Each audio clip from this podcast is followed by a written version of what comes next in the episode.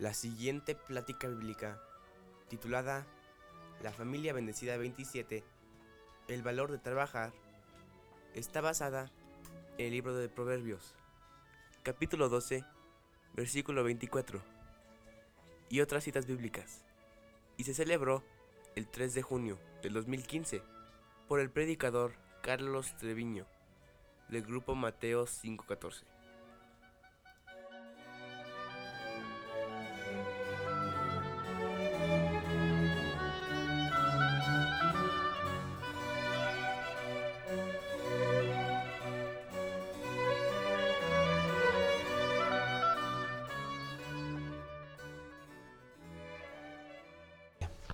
En esta ocasión, pues vamos a ver la familia bendecida número 27.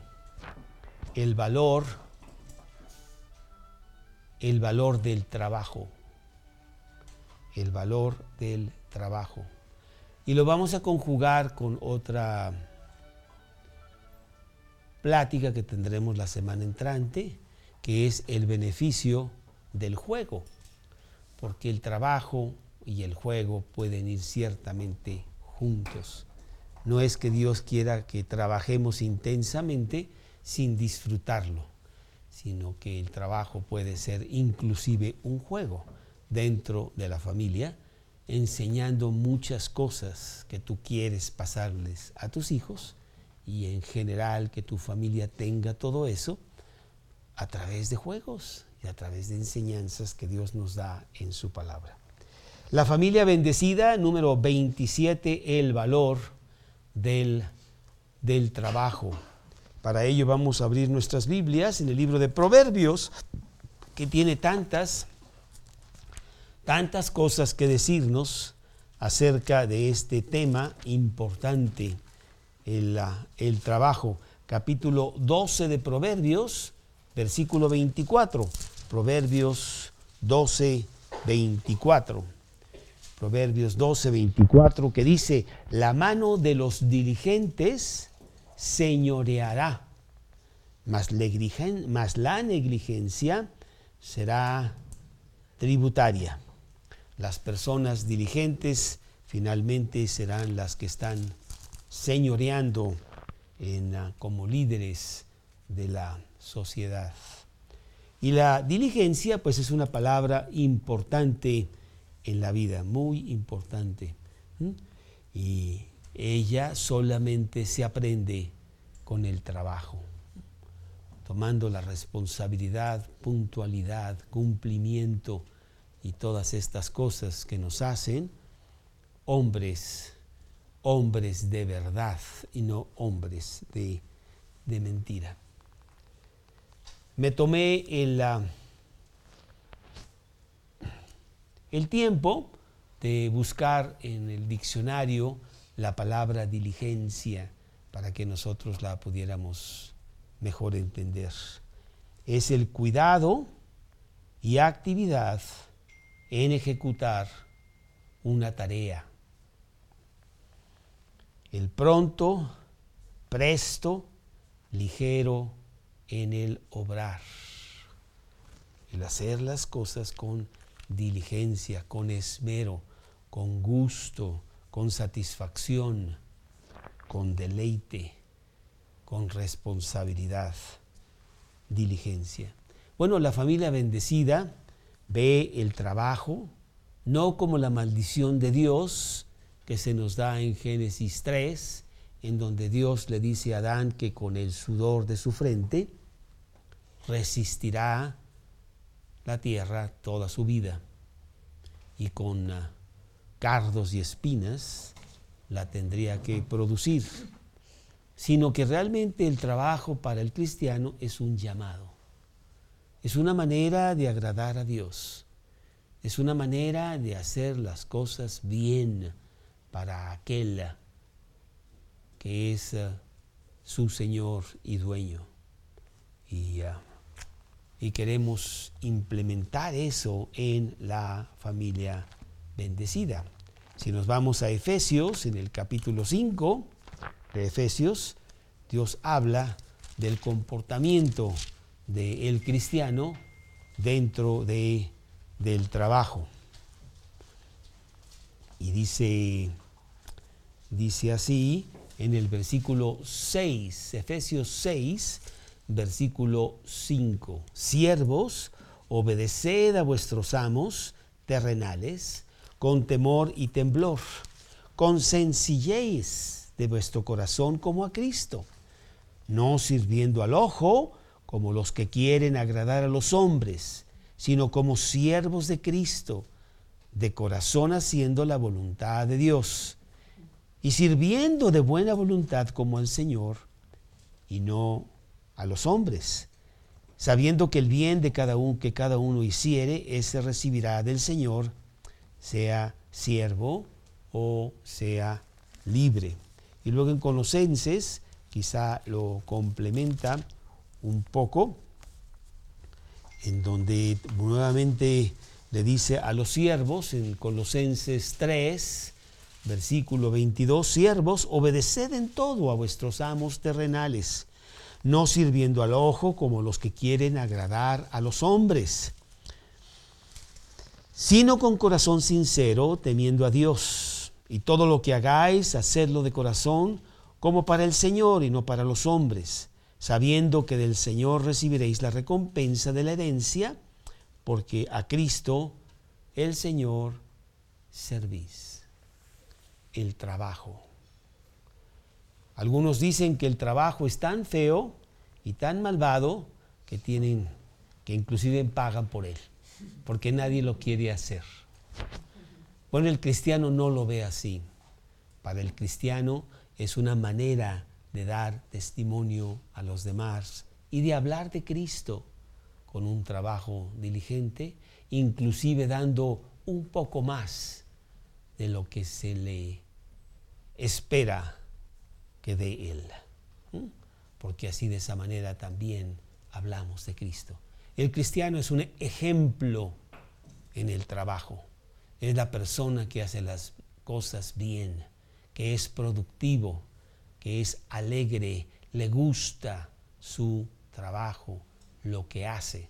Es obediente y quiere agradar a las personas que lo han tomado para que trabaje para ellos y de esa manera tener mayor posibilidad de hablarles de Cristo, porque es una persona diferente, una persona que sí trabaja, no que pretende trabajar y se hace loco, ¿no? Que realmente sí trabaja. Bueno, eso la familia bendecida lo sabe y quiere implementarlo en, en su casa. Proverbios 21, Proverbios 21, 5. Proverbios 21, 21, 5, que dice, los pensamientos del diligente ciertamente tienden a la abundancia mas todo el que se apresura alocadamente, de cierto va a la pobreza. El diligente es una persona que tiene una vida abundante, inclusive prosperando en las cosas materiales. No que viva por ellas, pero sí las usa para Cristo. Con ese coche vamos y recogemos personas para llevarlas al estudio y a lo mejor muchas veces con ese dinero podemos ayudar a aquel que está mucho más abajo y necesita de nuestra ayuda. Y Dios prepara todo eso y te da todo eso porque nada de eso es tuyo, sino es de Él. Y nos hace a nosotros como administradores de eso para el servicio a Dios. Eso necesitamos implementarlo para con nuestros hijos ahí en la casa.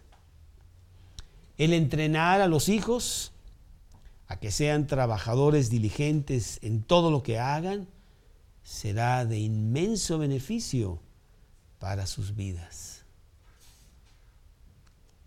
Ellos serán puntuales, ellos serán cumplidos, ellos serán honestos, ellos cumplirán con el trabajo que se les asigne y recibirán los premios pertinentes que más adelante en este estudio vamos a ver. Proverbios 22, 29, Proverbios 22, 29, un versículo que yo he usado mucho a través de mi vida cristiana.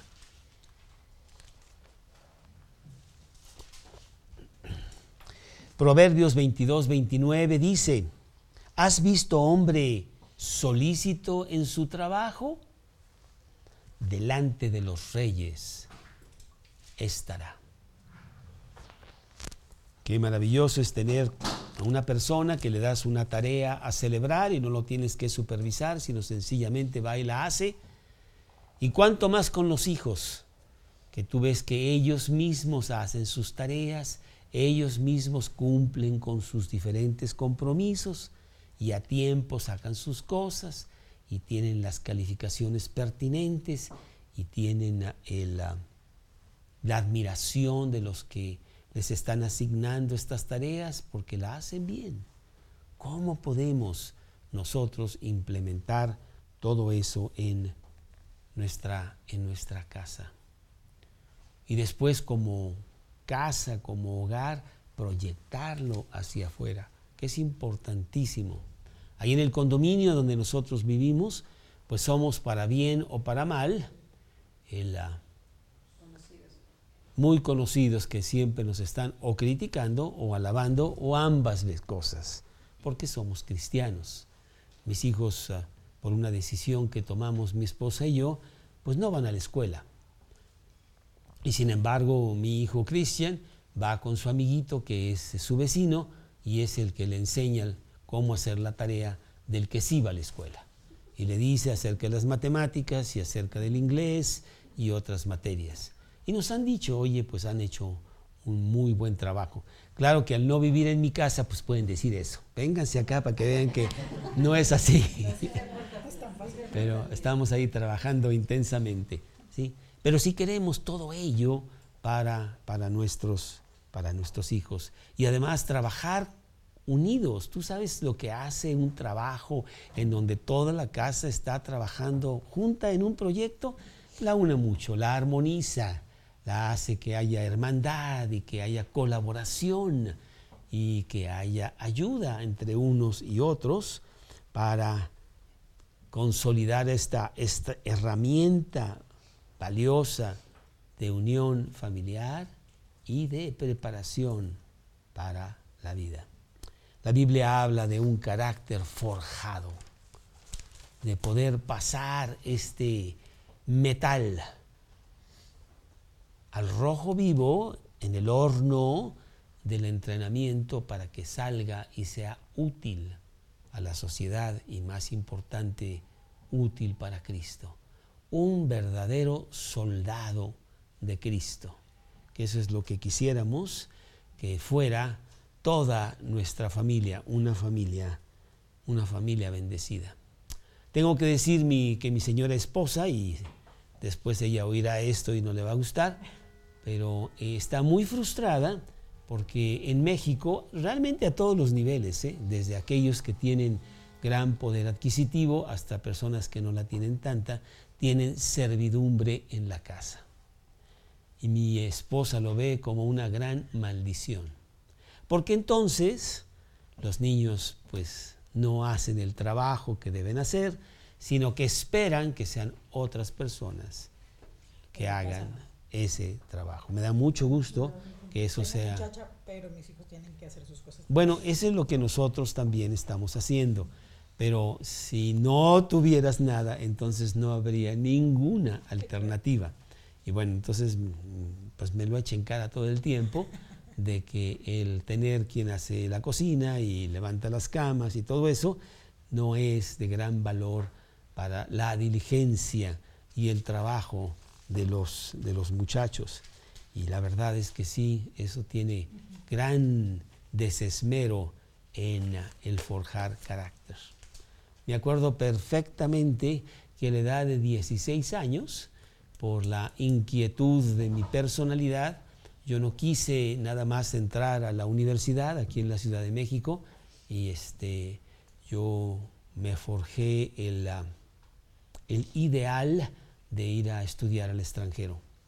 Y mis padres no estaban de acuerdo, eh, inclusive a esa edad de 16 años, por varios motivos. Uno de que no tenía ningún dinero para ayudarme en nada y yo no tenía eh, más que el, español y a donde yo quería ir no se hablaba español, desde otro problema, varios problemas. Pero finalmente, a través de eh, pues mucha constancia en el pedir, pues sí acabé yo yendo a otro país. Y yo me acuerdo que fui con una familia que eh, Dios la trajo para mí. Yo no era cristiano, pero de todas maneras las circunstancias las hace todas Dios. Y estuve yo con esta familia y en tres días me dijeron que este, no había nadie que hiciera mi cama, que por favor la hiciera yo. Y en ese momento me di cuenta que había una cama a hacer, porque yo jamás la había hecho. Dado que en mi casa pues siempre teníamos alguien que la hiciera, o levantar mi ropa, o arreglar mis cosas, o, este, o el baño, o ayudar en la casa con diferentes circunstancias, pues me enfrenté rápidamente a que no había nadie que me lavara la ropa. Y yo tenía que empezar a eh, penetrar en la ciencia del lavado de ropa y del conocimiento de los diferentes jabones y detergentes y cómo se opera una lavadora y todas estas cosas que yo nunca había hecho en 16 años. Por arte de magia, mi ropa aparecía limpia en un cajón y yo no tenía la menor idea que duende había llevado a cabo dicha, dicha labor. Y es una gran tragedia en un país como el nuestro, en, en donde los papás son inmensamente protectores, apapachadores, consentidos para con sus hijos y entonces los hijos son unos inútiles en toda la extensión en toda la extensión de la palabra, pues fue una de las grandes cosas que Dios permitió en mi vida al irme yo a un lugar en donde pues no tenía los padres amorosos que hacían todo por mí y tenía que enfrentarme a la vida a la edad de 16 años. Mi hijo Carlos partió para eh, un país extranjero la semana pasada y va a empezar a ver todas esas circunstancias en donde ya está viendo que pues no está la muchacha para que sus zapatos estén en su lugar. Como en mi casa pasa, no sé si te fijaste ayer, que mi hija Valentina estaba descalza y a mí no me gusta porque sí se cortan todo el tiempo y entonces le dije, por favor, eh, ponte los zapatos. Y ella me contestó, es que no tengo. ¿No tienes? No, no, no sé dónde están. Ah, no sabes dónde están. ¿Y por qué será que etcétera, ¿no? Y bueno, pues es el eterno, el eterno estar tratando de forjar ese carácter de que el valor del trabajo y de la responsabilidad, mínimo en tus propias cosas, si no es que en otras, es de suma, de suma importancia. Debemos pues enseñar a nuestros hijos y efectivamente Gaby en mi casa, este, las camas la tienen que hacer uno de ellos, levantar su cuarto y hacer una serie de tareas que ellos tienen que hacer en donde más bien sí tenemos eh, ayuda de servicio porque mi esposa teniendo educación en casa y siendo la maestra, directora, barrendera y la que hace las calificaciones, no tiene tiempo. Pero de todas maneras, parte de ese, entrenamiento es enseñarles a trabajar y hacer todas, todas estas cosas. Ya no digamos en el exterior, en donde yo me acuerdo que yo recibía cinco pesos de mi padre todos los domingos, pero estos venían solamente después de que a las 8 de la mañana el domingo ya estuviera lavado el automóvil. Si estaba lavado a las 9 ya no servía tenía que ser a las 8. Y entonces él iba y lo revisaba de que efectivamente estuviera bien lavado y entonces yo recibía la muy poderosa suma de 5 pesos para que yo pudiera hacer con eso lo que yo quisiera. Entonces, pues, ah, pero eh, qué triste que no es así lo que pasa en un país como el nuestro, en donde, pues si tienes un pequeño jardín, es el jardinero el que va y lo hace tus hijos jamás agarran un martillo ni nada de eso. lavar el auto, barrer el patio, cosas que les están enseñando a ser productivos y a ser testigos de Dios. Porque qué gran oportunidad en un país donde no está nada de esto, que ellos sí lo hagan, para que la gente diga, oye, mira lo que están haciendo. Sí, porque son cristianos. Y porque Dios nos pide que una familia bendecida tenga todos estos detalles para con sus hijos, preparándolos para la vida y para que ellos hagan lo mismo. Eh, lo que fue muy bueno para mí, que regularmente no pasa en México, es que yo dejé mi casa a la edad de 16 años y pensaba volver, pero en realidad ya nunca regresé, más que en vacaciones y eso, pero yo ya nunca viví en mi casa. Porque primero pues fue la escuela y después la universidad y después el trabajo y yo ya no regresé a mi casa. Y eso pues lo estamos tratando también de implementar con nuestros hijos. Ya tenemos a dos hijos bastante asustados en este momento porque el hermano mayor ya se fue. Y dicen, oye, ya me toca a mí y yo no sé nada. Bueno, pues ponte a aprender rápidamente porque ahí viene. Guardar tu pasaporte, tomar decisiones yo les comentaba la semana pasada que mi hijo Carlos tiene 17 años y como tal las aerolíneas no le permiten viajar solo hasta la edad de 18 años. No puedes viajar solo internacionalmente. Nacional sí, pero no internacional. Y entonces, pues el que él venga cada rato, tiene que venir alguien acompañado, pues acompañándolo, pues es, no, no, no se va a poder. Entonces diseñamos una manera de poder este, hacer las cosas y entonces lo mandamos a Tijuana. Y entonces en Tijuana él pasó a pie eh, al otro lado y después en el, aeropuerto de San Diego tomó su vuelo a Phoenix y de esa manera este, pudo resolver el problema. Hubiera podido ir a Phoenix directo, pero pues no solo. Y eso implicaba que él tiene que pues, sacar su pasaporte y contestar preguntas y llegar al aeropuerto. Y aunque sí tuvo un poco de ayuda, de todas maneras ya está tomando decisiones que son muy importantes para la vida. Sin embargo, pues aquí en México a veces tenemos a nuestros pequeños bebés de 45 años que todavía viven en la casa y mami les prepara el desayuno y le lava la ropa. Y, y nunca, nunca tienen el valor del trabajo, que después se lo tienen que enseñar ellos a sus hijos. Eso quieres tener tú. Bueno, mi, esposa siendo americana, ella salió de su casa también a la edad de 17 años y tuvo que ser la de mesera en, una, en un restaurante para recibir un poco de dinero y pagar así por sus libros e ir a la universidad y ver el valor de que eso significaba y todas estas cosas. Es oro puro. Yo pues eh, soy un experto por si necesitas más adelante en lavar platos, porque yo estuve lavando platos en un restaurante durante mucho tiempo. Y ese dinero era precioso para mí, porque con ello en cuanto llegaba, ay, ya voy a poder comprar este libro que tanto necesito. Y, este, y aprendes a cuidar ese dinero, a saber el valor. En lugar de tirarlo, porque pues como te lo dan, así lo tiras.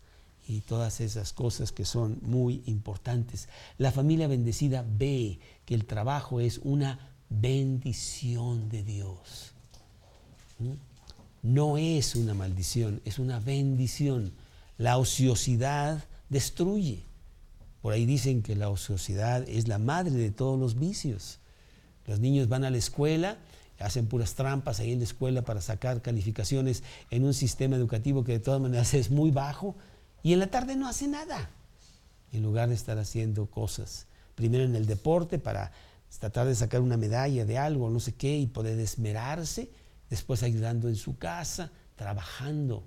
Yo veo en otros países como los niños de 12, eh, 13 años ya están a las 5 de la mañana repartiendo periódicos y de esa manera tienen su dinerito para comprar sus cosas esenciales, no para sus gustos. Con eso vas a comprar zapatos, yo no los voy a comprar. Y todas estas cosas que son realmente muy, muy importantes para, para la vida de de una persona. La familia bendecida ve el valor del trabajo. Proverbios 13, 4. Proverbios 13, 13, 4.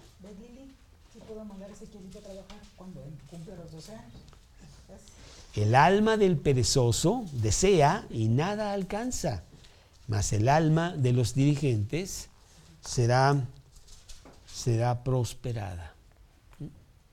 En la Biblia vemos cómo eh, no hay esa ausencia de trabajo y responsabilidad en las personas jóvenes, sino que ellos trabajaban con sus padres, ayudaban en el trabajo que era agrícola y que participaban en la productividad de la casa. Es tan, tan importante todo ello, en donde se conjuga el trabajo con el juego para las metas y lo hacen junto con sus padres. El que tú tomes a tu hijo y lo lleves contigo al trabajo y te ayude en ciertas cosas. Y sí, muchas veces veo que mis hijos se me acercan y me dicen, papá, ¿en qué te ayudo? Eh, o estábamos hablando el otro día de los bancos, porque bueno, Carlos está abriendo ya su cuenta propia allá eh, para que tenga su dinerito y ya tiene su, fue al banco a abrir su cuenta y entonces me dijo, y papá, este, yo no tengo firma. Uy, pues tienes que comprar una. Este, tienes que de alguna manera, pues este, seleccionar eso y es muy importante que sea la misma porque la vas a tener por mucho tiempo. Ah, ok, ok. Y entonces, bueno, pues ya tiene su firma. Eh, fue a sacar su licencia de manejar, que ya la tenía aquí en México, pero ahora él solo, ya, allá en, en ese país y bueno, sacar su licencia este, y, bueno, resolver sus cosas. Yo con mucho gusto a través del teléfono, que ahora es mucho más fácil que en mis tiempos, pues a lo mejor podemos platicar y te puedo aconsejar en algo, pero son tus decisiones. Si te quieres acostar a las 4 de la mañana, yo no estoy ahí. ¿O qué haces tú con tus zapatos? Eh, si los tienes o los perdiste, o yo no sé, porque no estás aquí pero esperemos ya haberte preparado en el valor poderoso del trabajo y de la diligencia para que ya estés haciendo las cosas tú como hombre que tú eres. Qué importante. Una familia bendecida se enfoca intensamente en eso, en lugar de estarse peleando uno con otros y no sé qué, y, y teniendo un tiempo totalmente inútil y perdido porque están poniendo sus baterías en cosas equivocadas. ¿Cuántas noches nos pasamos en vela, Karina y yo, hablando de que esto y lo otro, y aquí está la personalidad, y qué vamos a hacer con esto, y qué vamos a hacer con lo otro, acerca de los niños, que es el tema, el tema de, de estos días, en donde queremos levantar estos soldados de Cristo, que realmente tengan una buena decisión para Cristo, que me da mucho gusto que mi hijo Carlos, ya que está afuera, sí se llevó su Biblia, está leyendo, y parece que hay ahí algunas señales de, su cristianismo.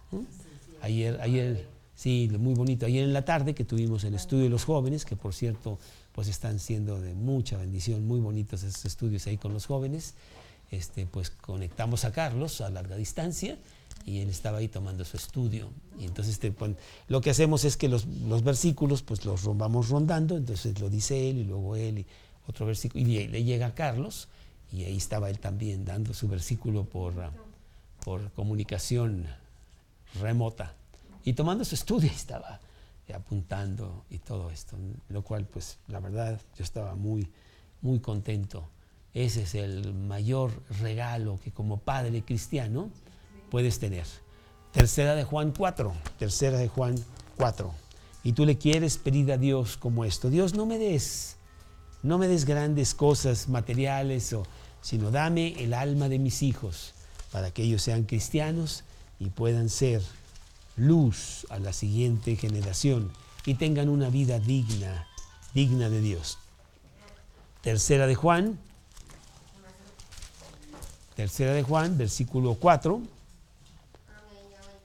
No tengo mayor gozo que este el oír que mis hijos andan, andan en la verdad.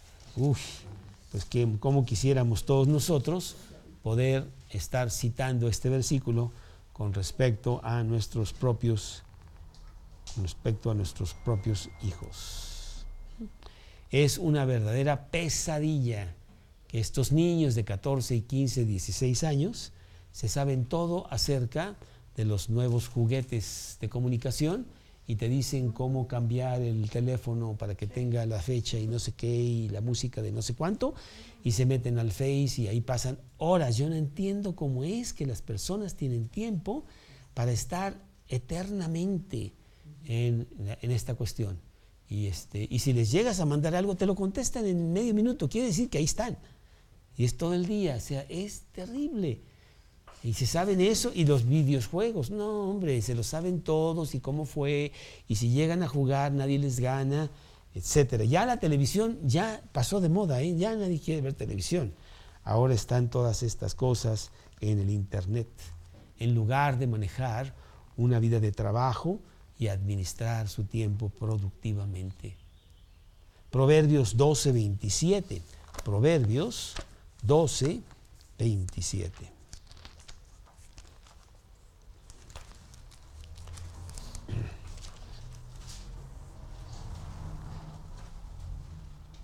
El indolente ni aún asará lo que ha cazado, pero haber precioso del hombre es la diligencia.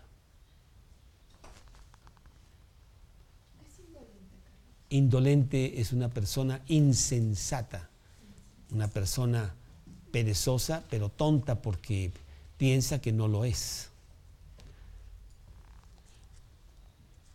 Y es insensata porque pues acaba de cazar esto y, ni siquiera lo quiere cocinar. Se va, se va a echar a perder. No sé si tú te acuerdas cuándo fue cuando tú empezaste a ganar un poco de dinero para tus propias cosas.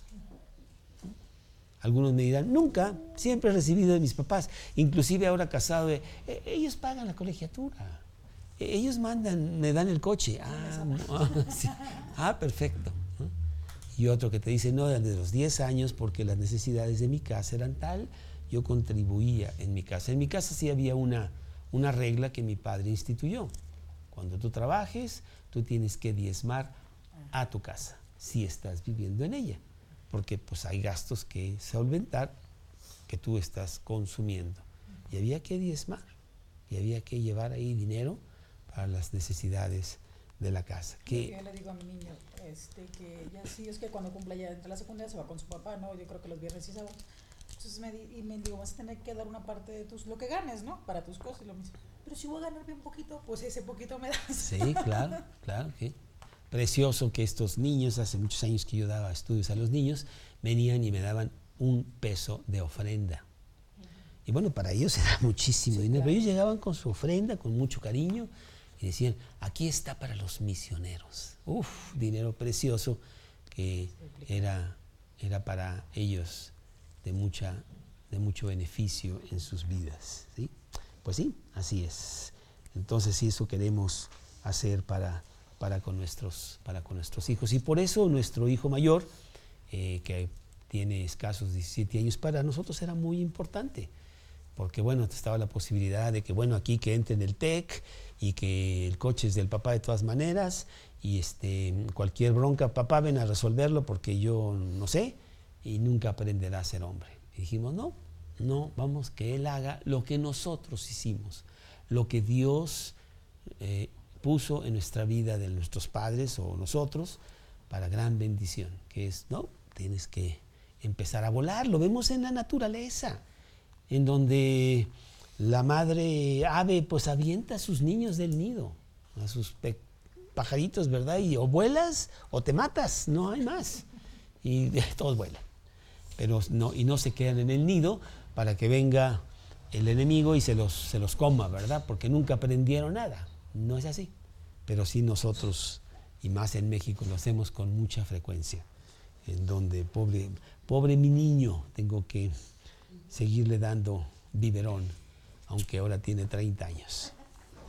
Entonces, pues sí, es una, una gran tragedia. Las niñas de nuestros días están más en la moda, están más en los chismes, ¿verdad? Que aprender a cocinar. Que a, mi esposa le gusta mucho la cuestión de los pasteles y se pone a hornear y muchos de ellos son mis hijas las que están haciendo ese trabajo bajo la supervisión de su mamá.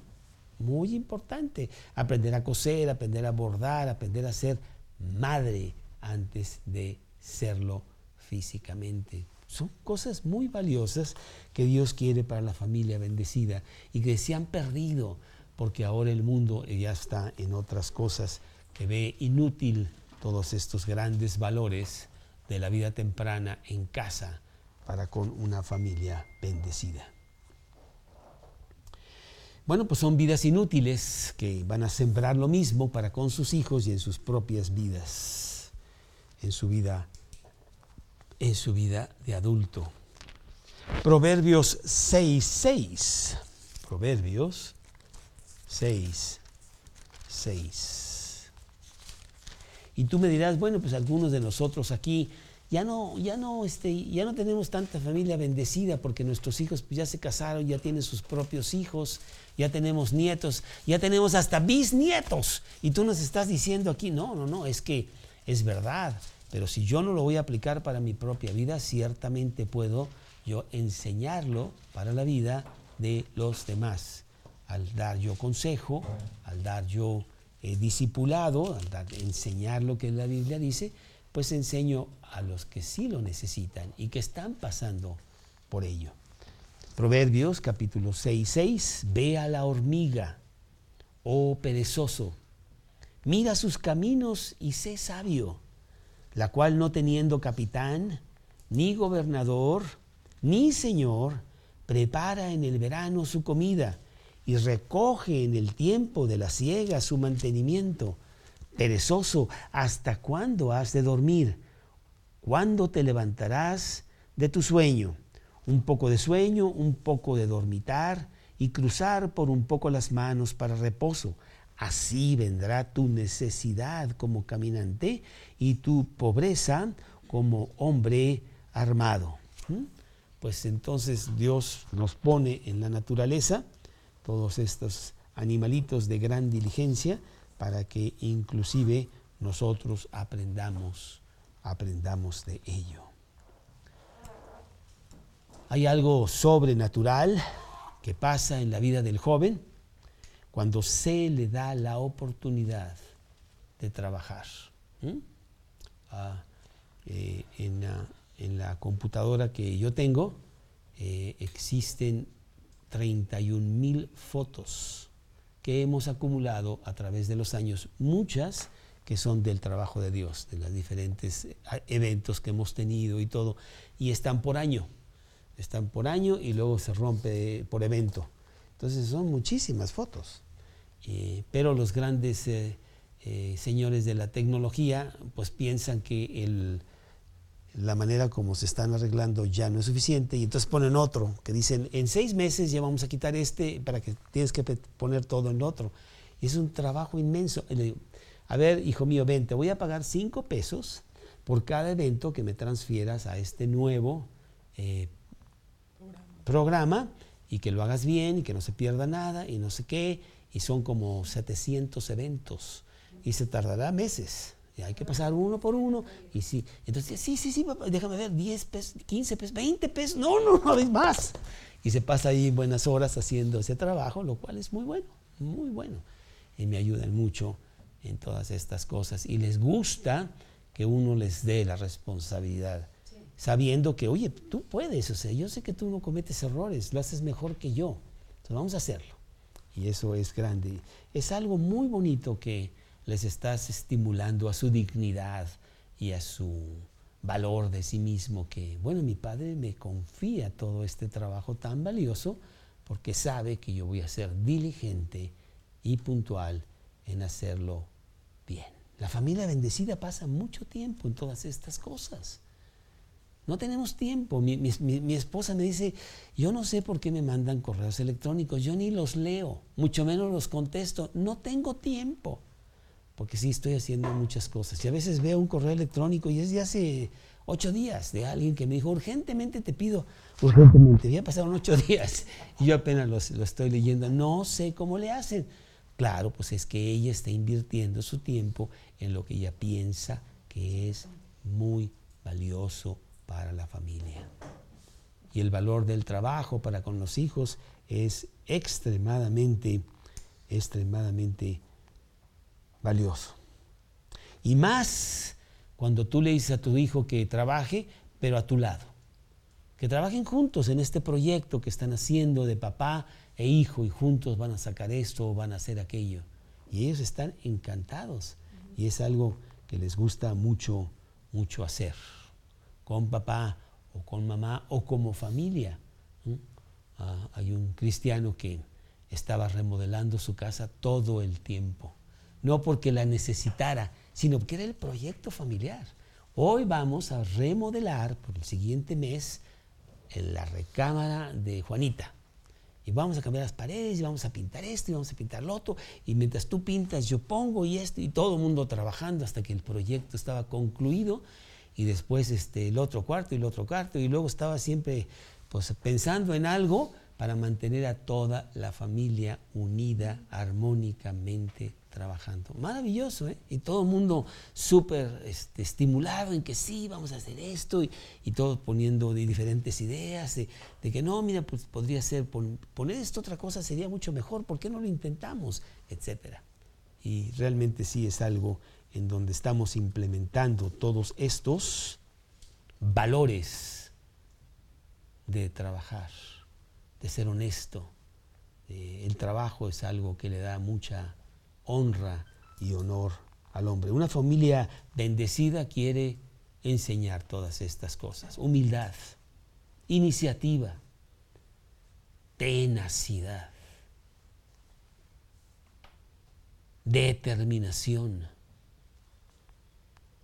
constancia, coraje, dignidad. Concentración, atención al detalle, tantas cosas. Y en, y en una palabra, carácter. En la Biblia carácter no quiere decir como lo usamos nosotros. Tiene un mal carácter porque está muy porque es un enojón. No, ese no es el carácter. El carácter son estas virtudes que tú pones en tus hijos para que sean hombres, hombres de bien, hombres de Dios. Pero ¿qué es lo que está pasando? Que los hijos tienen esclavos. Los papás son esclavos, ¿eh? Y que no se te ocurra llegar tarde porque tu hijo ya está esperando y te traen como sirviente. Nunca aprenden a decir gracias. Uh, en mi casa que no digas gracias es un insulto muy fuerte y lo castigamos. Aquí no somos tu esclavo. Y tú tienes que estar agradecido con las cosas que se te están dando o la manera como nosotros los padres te estamos sirviendo. Entonces, no puede ser que esto sea una obligación de los padres, sino es un privilegio de los hijos el tener unos padres que le ponen atención. Proverbios 20, 24. Proverbios 20, 4. El perezoso no hará a causa del invierno. Pedirá pues en la siega y no y no hallará. Estos niños son demandantes, son impacientes, son insensibles, son duros y muchas veces son crueles. Y yo lo he visto, ¿eh? En donde, bueno, eh, las personas que nos ayudan en el trabajo doméstico son cristianas eh, y una de ellas está los jueves, todos los jueves ahí con nosotros, apuntando eh, para su casa y para ella misma todas las enseñanzas de Dios. Y entonces yo tengo algunos de mis hijos que pues que me sirva y la tratan de esa manera. Y tenemos que ser muy duros con ellos, que espérame, espérame, espérame, ven para acá. Número uno, no tiene por qué servirte a ti para nada, porque tú, no le das ni un 5 de nada. Y número dos, ella no está para servirte de una manera grosera, menospreciante, porque en México sí tenemos esas diferencias muy substanciales económicas que hacen que la persona que está un poco más abajo es pues casi casi un animal y así lo tratan. Yo veo a mis vecinos como tratan a su servidumbre y bueno, mi esposa Karina no es así porque ella no fue creada con esa mentalidad y ella se molesta mucho al ver cómo estas señoras tratan a la servidumbre pensando que sí, que la esclavitud todavía existe y no, no es así. Y entonces, pues bueno, con eso viene el resentimiento, el odio y después viene la violencia y los secuestros y todas estas cosas porque están hartos del gran señor que tiene dos coches cuando yo, cuando mi hijo está muriendo porque no tengo dinero para comprar una medicina, ¿verdad? Y me tratan con la punta del pie y me dan unos cuantos pesos que no valen para nada, pero me levantan a las 6 de la mañana y son las 12 de la noche y yo sigo trabajando exprimiendo esos pocos pesos que me dan. No, eso es terrible. Y no dándoles lo más esencial como medicinas y todo eso, ¿no? Entonces, y eso lo ven los hijos, ¿y qué crees que están aprendiendo? Pues hacen lo mismo. En lugar de tener consideración, eh, tenemos una persona que sí nos ayuda muchísimo, porque son cinco hijos con muchas necesidades y entonces la de chofer y la de ayudador y no sé cuánto. Y este lunes eh, estaba enfermo, pero es una persona muy diligente en su trabajo y él llega y todo. Y muy temprano le dije, usted se va, váyase a dormir y váyase a descansar para que pueda estar mejor y a ver cómo le hacemos. Y mis hijos vieron eso. Tú no puedes pensar que este señor está este, a tu servicio a todas horas independientemente de cómo se sienta. ¿qué te pasa? Y tú no puedes estar platicando con tu amiguita mientras la persona está esperándote para regresarte a la casa. ¿Qué te pasa? Son las nueve de la noche. Eh, tienes que tener consideración o quitamos todos estos privilegios. Tienes que aprender a tener misericordia con las personas, así como Dios la tiene contigo. Eso lo tenemos que enseñar. Pero yo no veo que los padres enseñen eso para nada, que son bien crueles con las personas que trabajan para ellos, tanto en la casa como en la oficina. Y los hijos están aprendiendo todo esto. Entonces estás realmente levantando monstruos para cuando ellos tengan sus, su vida adulta. Proverbios 22, 22. Proverbios 22, 22 y 23.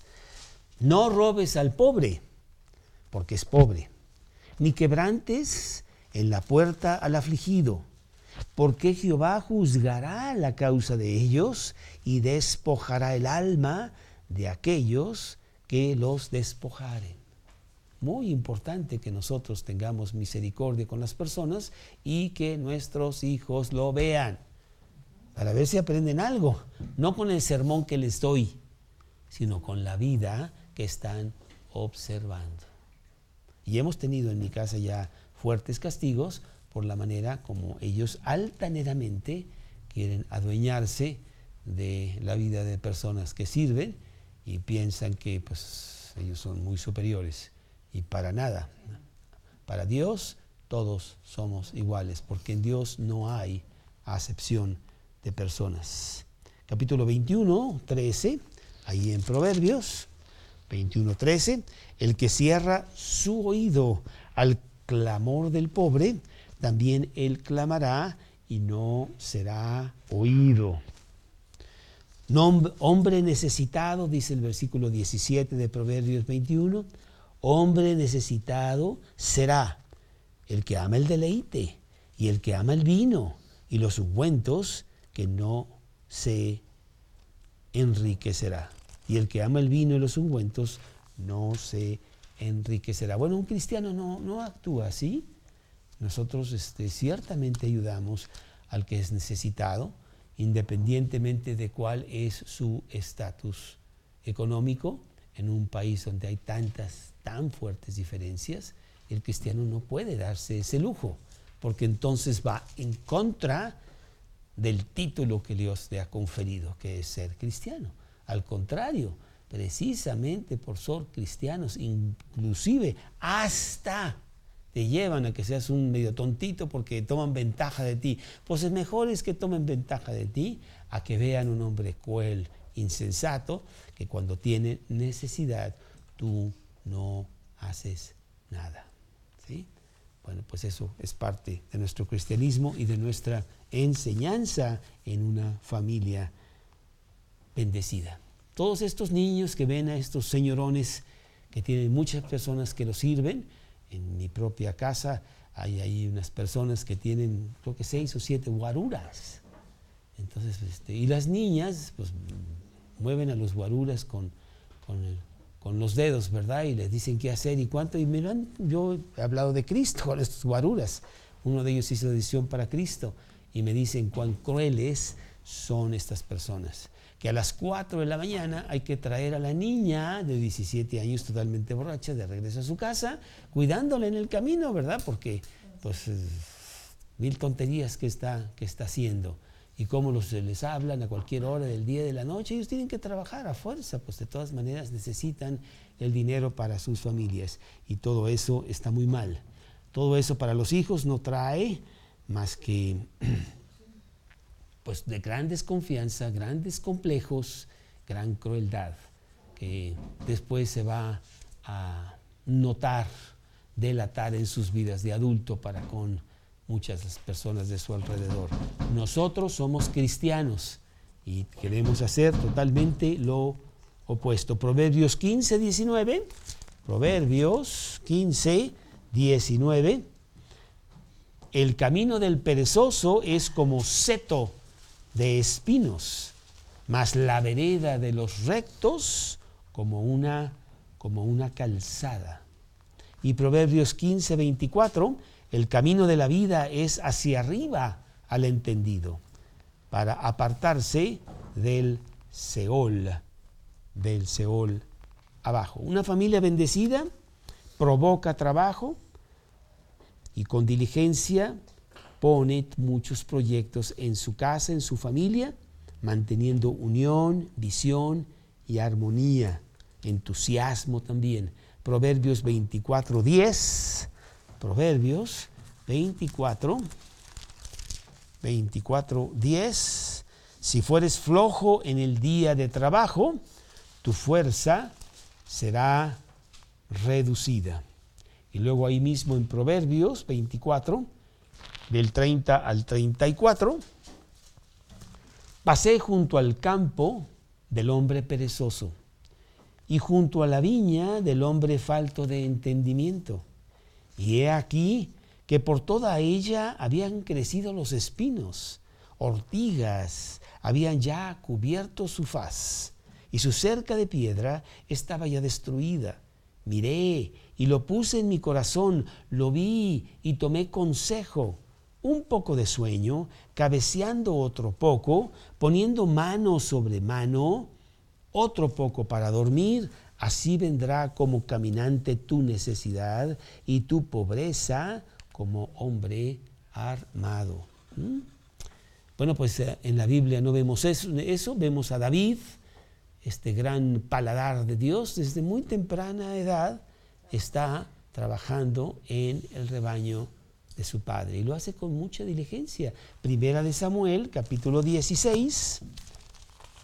Primera de Samuel, capítulo 16, 11, en donde Samuel llega a la casa del padre de David y quiere ver a todos los hermanos y el hijo menor no está, que se llama David. ¿Y por qué no está?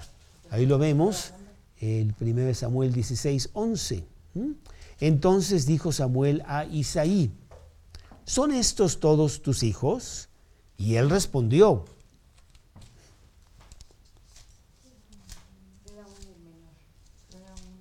ya me perdí, estamos en el 11, y él respondió, queda aún el menor que apacienta las ovejas, no, no está en una fiesta, este, o arriba en su cuarto en, el Face, no, no, no, dormido, no, no, no, está apacentando las ovejas. Y dijo Samuel a Isaí, envía por él, porque no nos sentaremos a la mesa hasta que él venga.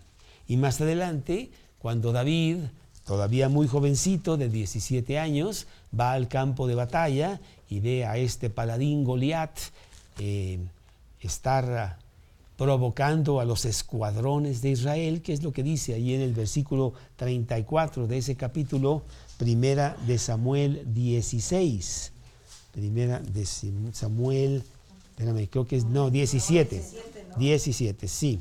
17, primera de Samuel 17. David respondió a Saúl, tu siervo era pastor de ovejas de su padre, Y cuando venía un león o un oso y tomaba algún cordero de la manada, salía, salía yo tras él y lo hería y lo libraba de su boca. Y así se levantará con, y si se levantaba contra mí, yo le echaba mano de la quijada y lo hería y lo mataba. Fuese león, fuese oso, tu siervo lo mataba, y este filisteo incircunciso será como uno de ellos, porque ha provocado al ejército del Dios viviente. Queremos levantar hijos que actúen de esta manera, que sean valientes para Dios, que vean a los gigantes como nada, porque los ven con los lentes de Dios. Y así lo veía David. No me digas que este es un gigantón, para nada, es un pobre tipo ahí bravucón que nos está tratando de meter miedo, pero yo traigo al Dios viviente. Eso es lo que queremos darle a nuestros hijos y que ellos puedan lograr grandes conquistas y puedan superar grandes obstáculos en su vida porque tienen esta fuerza que adquirieron en su casa con el ejemplo y enseñanza de sus padres. Pues este hombre fue un gran guerrero para Dios, y tú lo puedes leer en todas estas hojas, en donde Dios le da mucho espacio en la Biblia a David por todas las grandes cosas que este hombre hizo, pero evidentemente en su casa fue donde adquirió todo este carácter, el valor de ser dirigente, el valor del trabajo. Proverbios 27, 23. Proverbios 27, 23.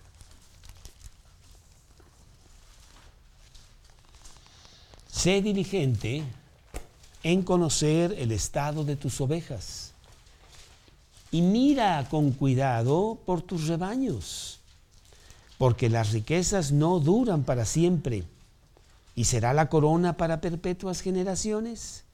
Saldrá la grama, aparecerá la hierba y se segarán las hierbas de los montes. Los corderos son para tus vestidos y los cabritos para el precio del campo y abundancia de leche de las cabras para tu mantenimiento, para mantenimiento de tu casa y para el sustento de tus criadas.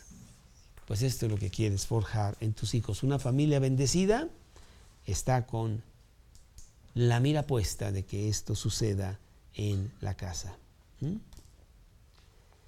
Bueno, la Biblia tiene mucho que decir acerca del perezoso. Ahorita vamos a ver que el perezoso nunca se cree perezoso, pero sí lo es y hay grandes señales de cómo es él. Proverbios 18, 9. Proverbios 18, 9. También el que es negligente en su trabajo es hermano del hombre disipador. Proverbios 21, 25. Proverbios 21, 25. El deseo del perezoso lo mata, porque sus manos, sus manos no quieren trabajar. El perezoso le dice a sus manos, vamos a trabajar, ándale, levántate y sus manos le dicen, no quiero. Y no lo hacen. Se vuelven más flojos. Se vuelven más flojos. 22, 22, 13. Dice el perezoso, el león está fuera, seré muerto en la calle. ¿Mm? El perezoso tiene una magnífica imaginación para idearse todas estas ideas y no salir. Porque hay un león allá afuera, imagínate lo que puede pasar. Nunca he visto en mi vida un león en las calles, pero por si las moscas, imagínate que aquí en el Pedregal hubiera uno. No, no, no, yo mejor no, no le muevo. 26, 14, 26, 14. Como la puerta gira sobre sus quicios, así el perezoso se vuelve en su cama. ¿Mm? El perezoso siempre hace mucho ejercicio, ¿eh? en la cama. Así es. Carlos del 15. El 15, ahí mismo, mete el perezoso su mano en el plato y se cansa de llevarla a su boca. No, no, no, qué trabajo. mejor no voy a comer hoy, porque es demasiado trabajo. Sí, así es, así es. Tenemos el ejemplo de Amasa, del ejército de David. Amasa fue un hombre perezoso. Y mira lo que le va a pasar. Segunda de Samuel 20. Segunda de Samuel, capítulo 20. Segunda de Samuel 20, 4 y 5. Después dijo el rey a Amasa, convócame a los hombres de Judá para dentro de tres días. Y hállate tú aquí presente. Fue pues Amasa para convocar a los de Judá, pero se detuvo más tiempo del que le había sido señalado. Y eso le causó la muerte. Tú lo puedes leer ahí por ser no diligente. 24 y 5. Así es. Bueno, la vida del dirigente es muy diferente. La vida del dirigente es puros premios. Eclesiastés 5, que es Eclesiastés que está inmediatamente después de Proverbios, el libro de Eclesiastés 5, 18. Eclesiastés 5, 18.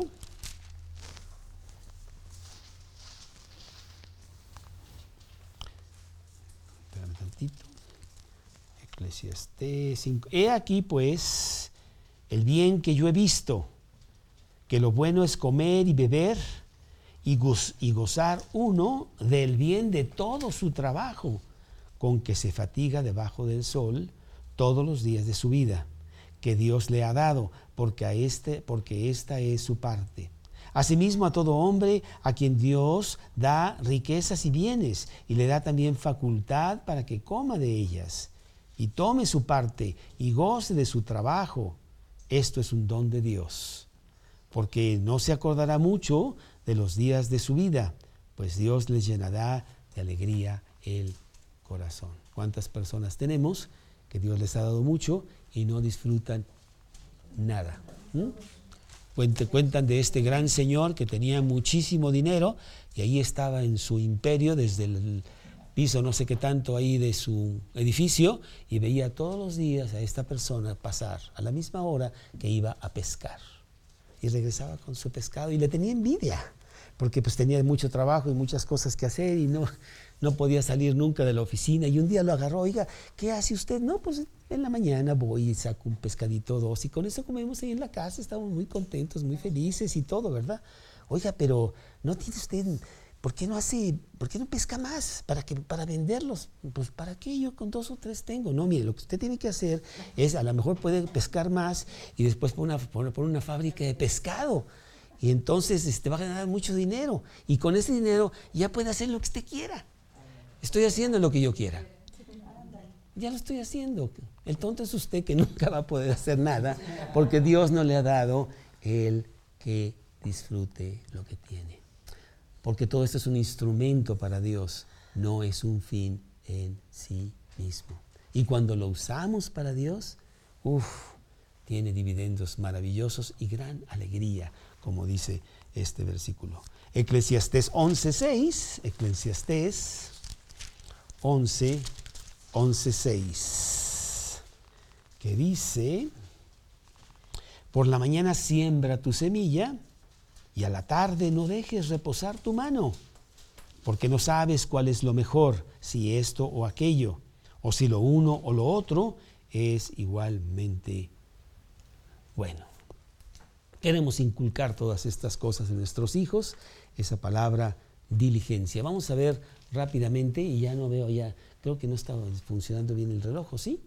Pero no lo veo muy bien. Pero bueno. Los premios del diligente vamos a ver rapidito. El diligente es una persona rica y no necesariamente en dinero. ¿eh? Proverbios 10.4. El diligente es una persona rica. Proverbios 10.4. La mano negligente empobrece, la mano de los diligentes enriquece. El dirigente tiene autoridad. Autoridad. Proverbios 12, 24. 2. Proverbios 12, 24. La mano de los diligentes señoreará, mas la negligencia será tributaria. El diligente tiene gozo. Número 3. Proverbios 12, 27. El indolente ni aún hará lo que ha casado, pero haber precioso del hombre es la diligencia. El diligente siempre está lleno. Proverbios 13, 4. El alma del perezoso desea y nunca alcanza, mas el alma de los diligentes será prosperada. 13, ¿Mm? 4. El diligente es creativo. Proverbios 21, 5. 21, 5.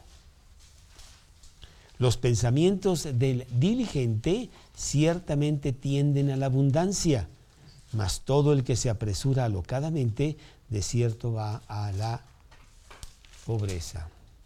El diligente es bendecido. Proverbios 11, 27. Proverbios 11, 27. El que procura el bien buscará favor, mas al que, mas, al que busca el mal, éste le vendrá. Y el diligente también tiene honor. Proverbios 22, 29. Proverbios 22, 29. ¿Has visto hombre solícito en su trabajo? Delante de los reyes estará. Bueno, el perezoso, por el contrario, tiene todo al revés. Calamidad total en su vida. Para empezar, uno no cree que es perezoso. Proverbios 26, 16. Proverbios 26, 16. En su propia opinión, el perezoso es más sabio que siete que sepan aconsejar. ¿Mm? Se las sabe todas, él es buenísimo para todo, pero nunca hace nada. ¿Mm? Hábitos, hábitos equivocados tiene el perezoso. Proverbios 6, 10 y 11. Proverbios 6, 10 y 11. Un poco de sueño, un poco de dormitar y cruzar por un poco las manos para reposo. Así vendrá tu necesidad como caminante y tu pobreza como hombre armado. El perezoso no tiene valor para con el tiempo. El tiempo no tiene ningún valor. Salmos 90, 10. Salmos 90, 10. ¿Qué dice Salmos 90, 10? Los días de nuestra edad son 70 años. Y si en los más robustos son 80 años. Con todo, su fortaleza es molestia y trabajo. Y el 12, enséñanos de tal modo a contar nuestros días que tengamos, que traigamos al corazón sabiduría. El tiempo es una comodidad muy importante y hay que tener gran valor para ella. El perezoso no lo ve así. Ah, Efesios capítulo 5, Efesios capítulo 5, Efesios 5, 15. Mirad pues con diligencia cómo andáis no como necios, sino como, como sabios. Y otra cosa que tiene el perezoso es que nunca termina lo que empieza. Nunca termina lo que empieza. Proverbios 12, 27. El indolente ni aún asará lo que ha casado, pero a ver, precioso del hombre es la diligencia. Y otra cosa que tiene el perezoso es que vive en sueños. Va a ser millonario al día siguiente. No hace nada al respecto, pero así va a ser. Proverbios 21, 25 y 26. Proverbios 21, 25 y 26. El deseo del perezoso lo mata, porque sus manos no quieren trabajar. Hay quien todo el día codicia, pero el justo da y no detiene su mano. Y el perezoso es un lastre para los demás. Es un lastre para los demás. Proverbios 18.9. También el que es negligente en su trabajo es hermano del hombre disipador. Y Proverbios 10.26. Proverbios 10, 26. Como el vinagre a los dientes y como el humo a los ojos, Así es el perezoso a los que lo envían. ¿Mm? Nunca envíes a un perezoso que haga algo por ti, porque pues, no, no va a hacer nada. Perderás tu, tu tiempo. Y el perezoso es víctima de sus propios temores, infundados. Proverbios 22, 13. Víctima de sus temores infundados. 22.13 de, de Proverbios. Dice el perezoso, el león está afuera, seré muerto en la calle. ¿Cuántos leones hemos visto en los últimos tiempos aquí en el Pedregal? En esta, en esta semana no, ¿verdad? En esta semana no ha habido ninguno. Pero según el perezoso, pues puede haber uno por ahí. Mejor, mejor se quede en la cama. ¿Mm? Sí.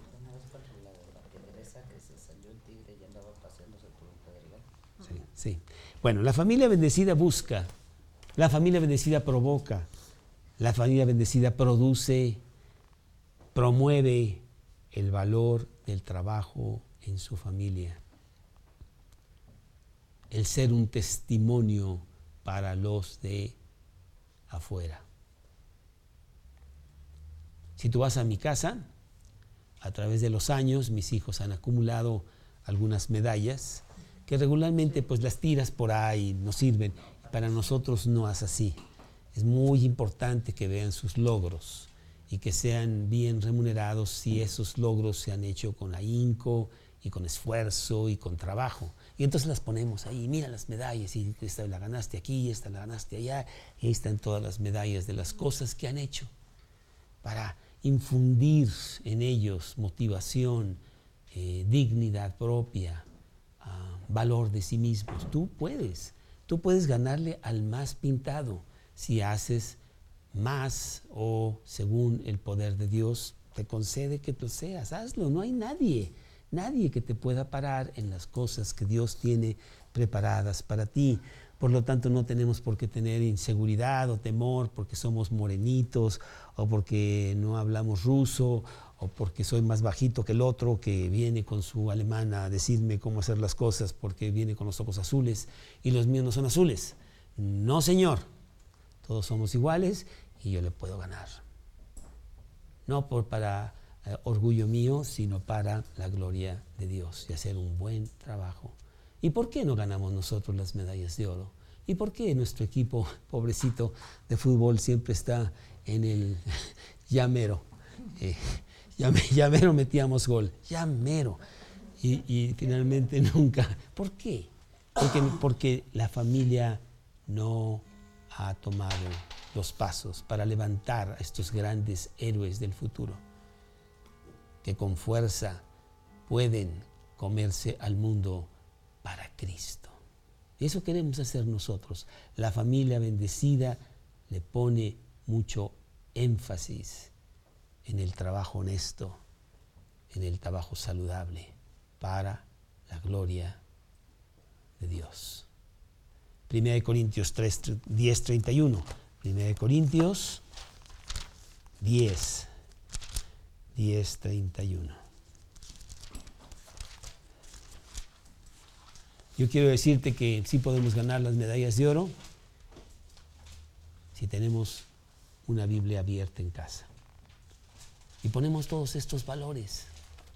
Y si no es en, este, en el ajedrez, pues será en natación. Si no es en natación, pues en su propia vida y en su propia casa, con sus propios hijos, tener la medalla de oro, con una vida llena de Dios. 1 Corintios 10, 31. Si pues coméis o bebéis o hacéis otra cosa, hacedlo todo para la gloria de Dios. Pero bueno, no todo es trabajo, ¿eh? También les enseñamos a nuestros hijos, una familia bendecida es una familia que sabe jugar. Y eso lo vamos a ver la semana entrante.